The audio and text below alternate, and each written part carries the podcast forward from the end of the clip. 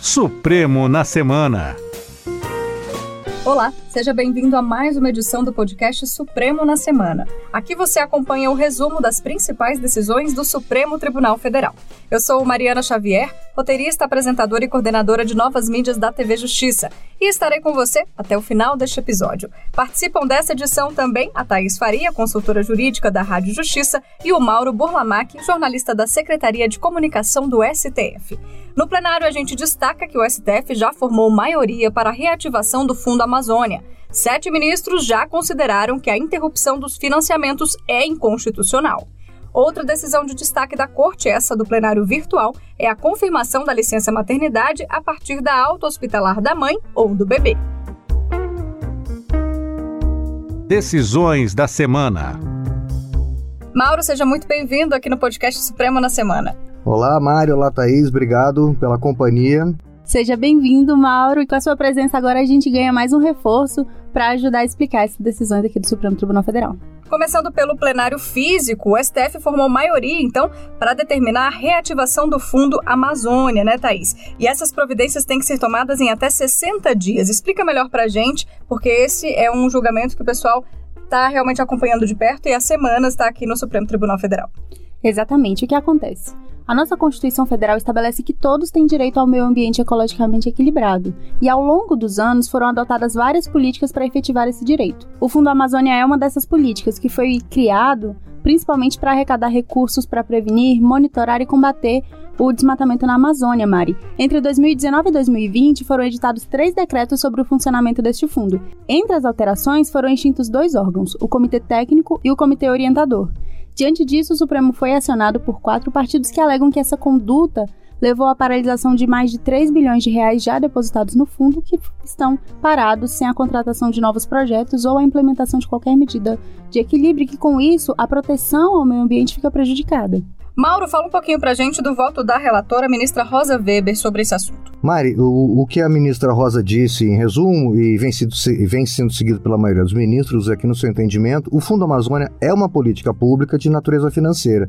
Nesse sentido, a ministra diz que o Poder Executivo tem sim poder para mudar políticas públicas, como essa de proteção da Amazônia. O que não pode é simplesmente paralisar uma política pública que atende ao que determina a Constituição paralisar o fundo diz respeito à proteção constitucional ao meio ambiente. É, Maria, nesse voto, a ministra apresentou uma série de dados sobre políticas ambientais, falou sobre a importância delas para a preservação da Amazônia Legal, que abrange nove estados. Ela explicou que o ato de extinção desses comitês foi unilateral e que não houve a análise prévia dos riscos, o que acabou resultando na paralisação por tempo indeterminado desse fundo, já que não foi apresentada qualquer política equivalente para substituir. E ela explicou também que o Poder Executivo tem liberdade para decidir e que não cabe ao Judiciário determinar quais medidas devem ser tomadas, mas essa liberdade não é incondicionada, porque a Constituição Federal impõe deveres que devem ser observados.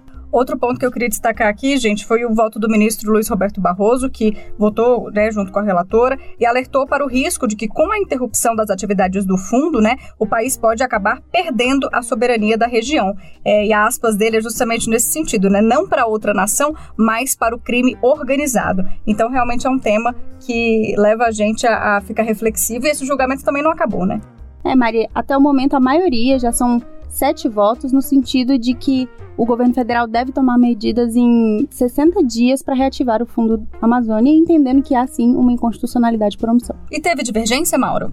Teve sim, Mário. O único a divergir até agora, o ministro Nunes Marques, disse que o governo paralisou temporariamente o Fundo Amazônia para realizar reavaliação na sistemática e propor reajustes que entende necessários e que esses reajustes não teriam sido levados adiante no período por conta de situações excepcionais, e nesse caso ele citou a, a pandemia da Covid-19. Tá certo, vamos então para o plenário virtual explicar outras decisões. Vamos falar então de decisão unânime, né? O STF confirmou que o marco inicial da licença maternidade e também do salário maternidade é a partir da alta hospitalar da mãe ou do recém-nascido, que ocorrer aí por último. Mas essa medida ela se aplica a casos mais graves, em que as internações passam de duas semanas, né, Thais? Importante a gente explicar isso. Não vale para qualquer caso, até porque já existe uma lei que prevê a extensão dessa licença para as mães que ficam internadas ou os bebês até duas semanas, é isso? É isso mesmo, Mari. Pela legislação atual, a licença maternidade tem duração de 120 dias e nesse período a mulher tem direito ao salário maternidade, cujos custos devem ser arcados pela Previdência Social. A lei prevê que o início do afastamento da gestante pode ocorrer entre o 28º dia antes do parto e a data do nascimento do bebê. A consolidação das leis do trabalho já garante essa prorrogação de duas semanas em casos de internações mais curtas. Só que para os casos de internação com prazo maior, essa que extensão... são muito comuns, né? Exatamente, essa extensão não era garantida e por isso o Partido Solidariedade acionou o Supremo pedindo que esse prazo da licença maternidade começasse a contar apenas da data da alta da mãe ou do recém-nascido. E nesse caso, basta você lembrar, eh, pensar no caso de uma mãe ou de um bebê que podem precisar de um período de internação após o parto por um tempo mais longo.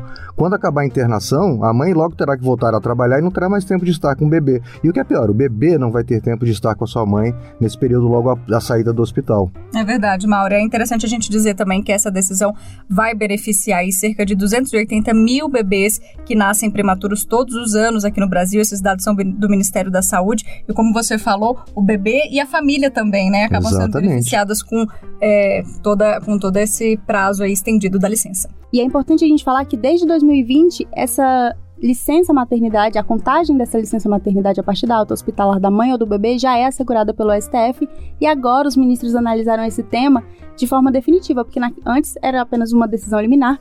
E na decisão de agora, Mari, o plenário confirmou que a licença maternidade começa a contar a partir da alta hospitalar da mãe ou do bebê e que a lei deve ser interpretada de forma mais harmônica com o objetivo constitucional, que é a proteção à maternidade, à infância e ao convívio familiar. Próximo assunto, então, aqui do plenário virtual, o STF validou né, assentos para pessoas com obesidade em espaços culturais e transportes coletivos no Paraná. Para o plenário, essa lei garante uma ocupação digna e confortável a essas pessoas que têm a doença crônica, né? Uma doença chamada obesidade, que muitas vezes não é tratada com o respeito que deve ser, né, Thaís? Comenta um pouco sobre essa decisão aqui com a gente. Então, essa decisão foi tomada na análise de duas ações, uma proposta pela Confederação Nacional do Transporte e a outra pelo governo do Pará, que questionavam essa lei do Estado, que determinava a reserva de 3% dos lugares da plateia de cinemas e teatros e no mínimo dois lugares em cada ônibus municipal e intermunicipal para esse público. E o que os autores alegavam é que essa lei estabelece medidas excessivas e onerosas, além de ofender a competência privativa da União para legislar sobre trânsito e transporte. Mas, para o relator, ministro Luiz Roberto Barroso, essa lei concedeu uma proteção adequada, necessária e proporcional para atender a esse público, que, como você falou, a obesidade é um problema de saúde pública. E a lei paranaense, de acordo com o ministro relator, visa promover a igualdade ao dispor sobre o acesso aos meios de transporte público e também garantindo o acesso ao lazer, ao direito ao lazer que todos têm. Então, essa foi uma decisão unânime. Acho importante aqui, Thais, ressaltar a preocupação inclusiva do Supremo, é, que foi externada, inclusive, no voto do ministro Barroso, de fazer chegar as garantias e direitos fundamentais previstas na Constituição para toda a população. No caso, em análise, a garantia alcançou pessoas obesas, que não são pessoas com deficiência, mas que acabam tendo redução na mobilidade e precisam também contar com a proteção e a garantia, e garantias fundamentais que estão na Constituição. Thaís, agora, essa decisão vale para a lei lá do Paraná, mas o que eu quero saber é, outros estados podem ser também afetados? Afetados? Isso abre um precedente?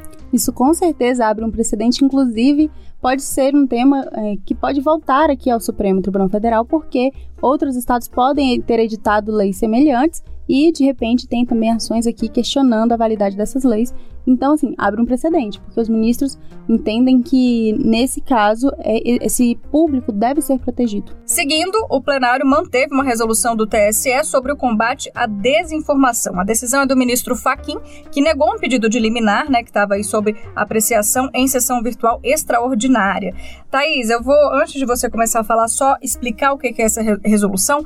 A resolução proíbe a divulgação ou o compartilhamento de fatos inverídicos ou gravemente descontextualizados que atinjam a integridade do processo eleitoral e autoriza, então, o TSE a determinar às plataformas digitais a remoção imediata em até duas horas desse conteúdo, sob pena de multa de 100 mil a 150 mil reais por hora de descumprimento. Sobre essa decisão, alguns destaques que eu anotei aqui. Primeiro, o ministro Fachin diz que a resolução vale só para o período eleitoral de 2022. Em outro ponto, ele também diz que não se trata de censura, já que a resolução é, é apenas para conteúdos reconhecidamente falsos e com circulação massiva nas redes que podem interferir na eleição.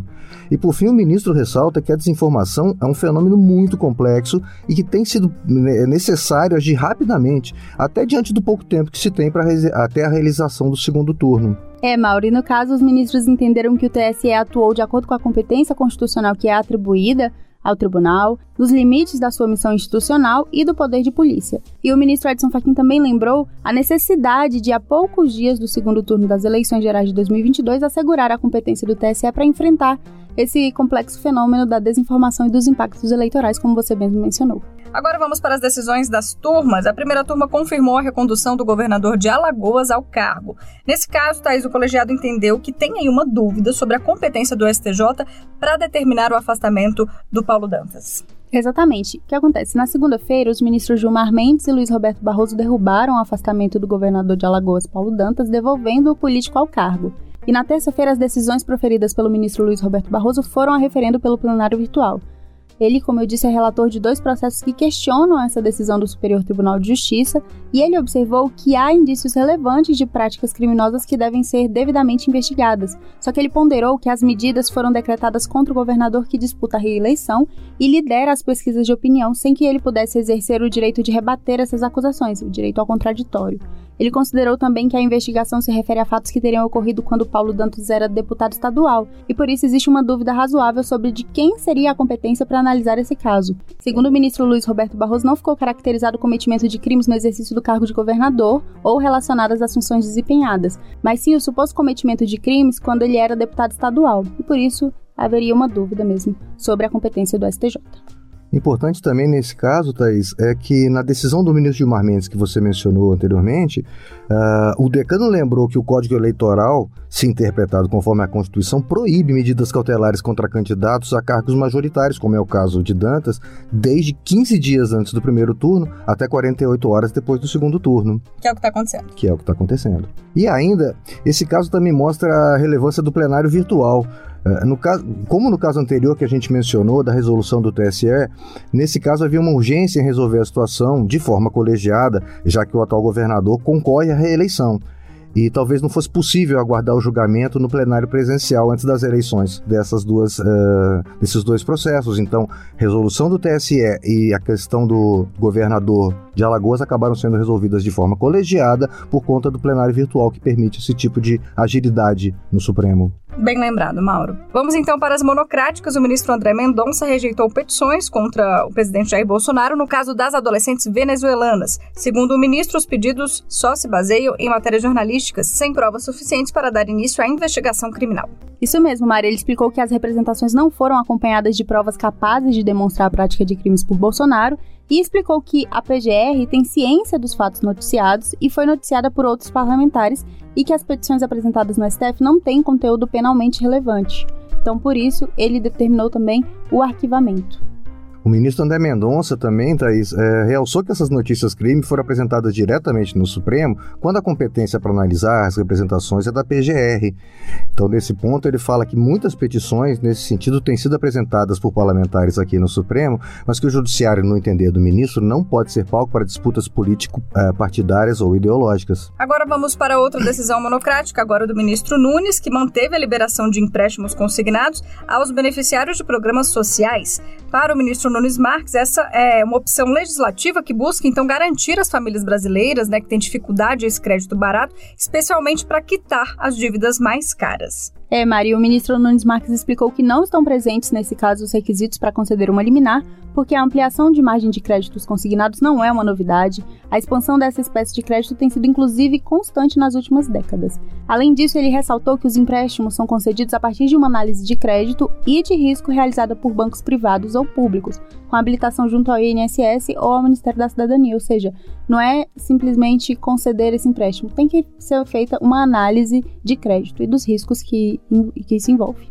O autor da ação, o Thaís, também comenta, entre outros argumentos, que a norma poderia causar o chamado superendividamento né, dos cidadãos, e aí o ministro Nunes Marques rebate dizendo que, na verdade, a norma garante a famílias que passaram por dificuldade, que estão passando por dificuldade, principalmente depois da pandemia, o acesso a um crédito mais barato que pode ajudar a pagar as dívidas. É, Mauro, e o ministro Nunes Marques também destacou que, ressalvadas as hipóteses excepcionais, o Poder Judiciário deve evitar interferir nas escolhas do Poder Legislativo. Para a gente fechar esse bloco aqui, vamos falar sobre a decisão do ministro Alexandre de Moraes, que converteu é, flagrante né, da prisão do Roberto Jefferson em prisão preventiva. Segundo o ministro, os elementos de prova colhidos revelam gravíssimo cenário de violência. Esse episódio aí que o ministro se refere é a, questão do Roberto Jefferson ter disparado né, tiros em direção aos policiais federais e também ter jogado granada em direção à PF. É, Mari, nesse caso aqui, o ministro Alexandre de Moraes considerou que estão presentes os requisitos para decretar a prisão preventiva, porque além de fortes indícios de materialidade e autoria do crime,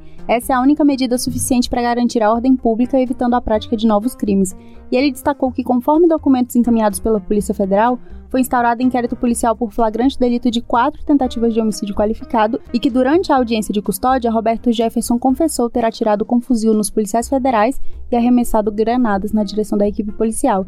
E é bom a gente explicar também que entre os tipos de prisão está a prisão preventiva, que pode ser decretada tanto durante a investigação policial ou na ação penal sempre que estiverem presentes os requisitos, além da comprovação de existência do crime, da materialidade e indício suficiente da autoria, podem ser requisitos a garantia da ordem pública ou econômica, a conveniência da instrução penal ou para assegurar a aplicação da lei penal.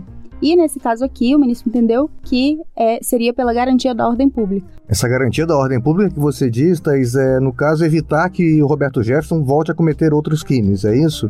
É isso mesmo, isso vem da necessidade de se manter a ordem na sociedade, que, como regra, é abalada pela prática de um delito, e nesse caso é uma situação em que manter uma pessoa solta pode causar um forte sentimento de impunidade e de insegurança. Então, nesses casos, é possível a decretação de uma prisão preventiva. E essa questão da conveniência da instrução criminal, também tentando explicar, é para impedir que o ex-parlamentar, por exemplo, esconda ou destrua provas, é isso? Exatamente. O que vem por aí? O que vem por aí, então, na semana que vem, temos um feriado na quarta-feira, então temos sessão plenária apenas na quinta. Mauro, o julgamento sobre o Fundo Amazônia vai continuar, né? Ainda faltam alguns votos. Isso, Mário, o julgamento segue na quinta-feira, depois do feriado.